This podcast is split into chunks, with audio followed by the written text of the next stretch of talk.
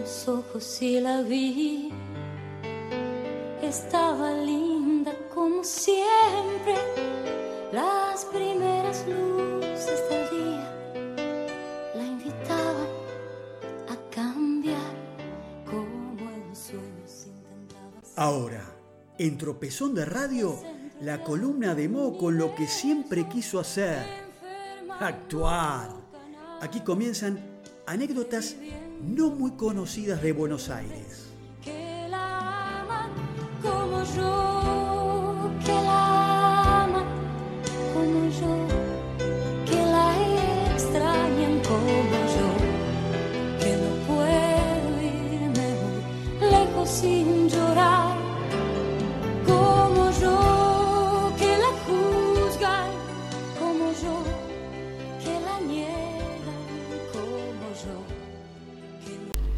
Acá estamos entonces para cerrar esta última temporada, este tropezón de Radio 41, en esta undécima temporada ininterrumpida en el aire.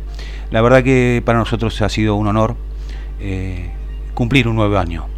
Eh, a lo largo de este, de este ciclo, yo fui presentándoles eh, siempre con la licencia de Diego Sigioto y de su libro Historias de Baires Encadenadas, historias de personajes, de lugares, algunas risueñas, otras muy singulares, algunas escabrosas también, por, no, por qué no decirlo. Pero la verdad que yo quería finalizar con una columna propia, eh, con algo que tiene que ver eh, con lo que en lo que creemos eh, esta mesa de nada es casual, de tropezón de radio, los tres integrantes, que es en la memoria. La mayoría de los habitantes de nuestro país, sobre todo de Cava, saben perfectamente que fue la ESMA, que fue el club atlético, a que se conoció como el Olimpo.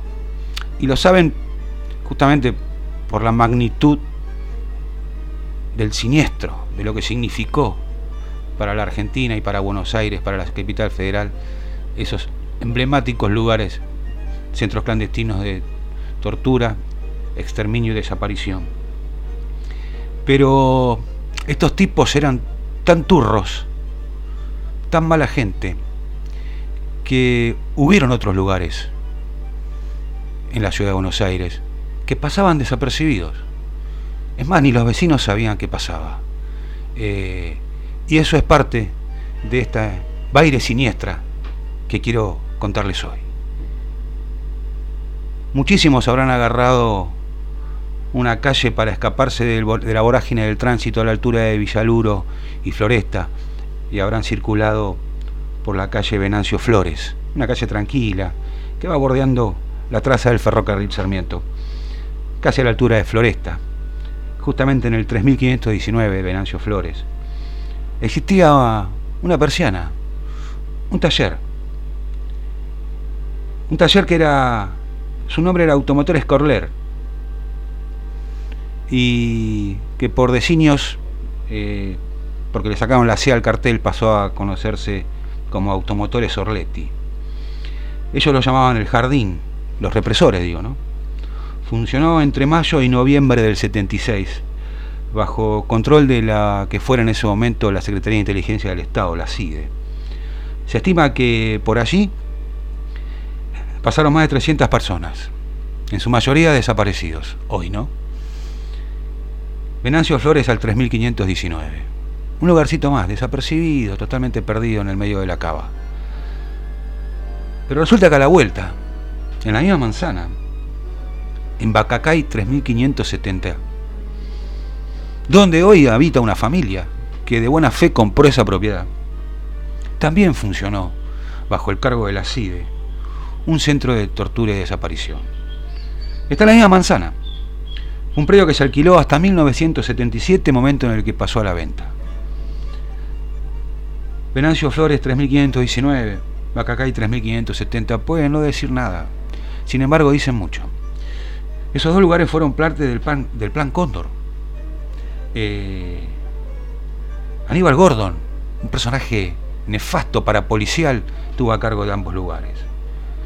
Pero no cierran estos lugares siniestros de Buenos Aires, eh, estos dos, no, porque en la calle Virrey Ceballos, ahí nomás cerca del departamento de policía, Virrey Ceballos al 600, también había un lugar operacional, un lugar de centro, tortura y desaparición.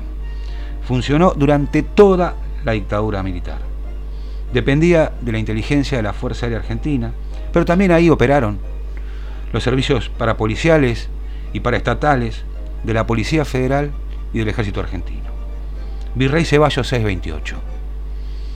Y para cerrar este recuerdo de Buenos Aires siniestra, esa Buenos Aires que nos duele, que nos da vergüenza ante el mundo, porque eso pasó en nuestro país. A Sopardo 650, en el bajo, allá. Claro, era un garage. ¿Quién iba a sospechar de un garage, no? Claro, pero ese garage formaba parte del circuito represivo que se conoció como Azopardo, Atlético, Banco, Vesubio y Olimpo. El garage Azopardo tenía como fachada ser el taller de automotores del primer cuerpo de ejército.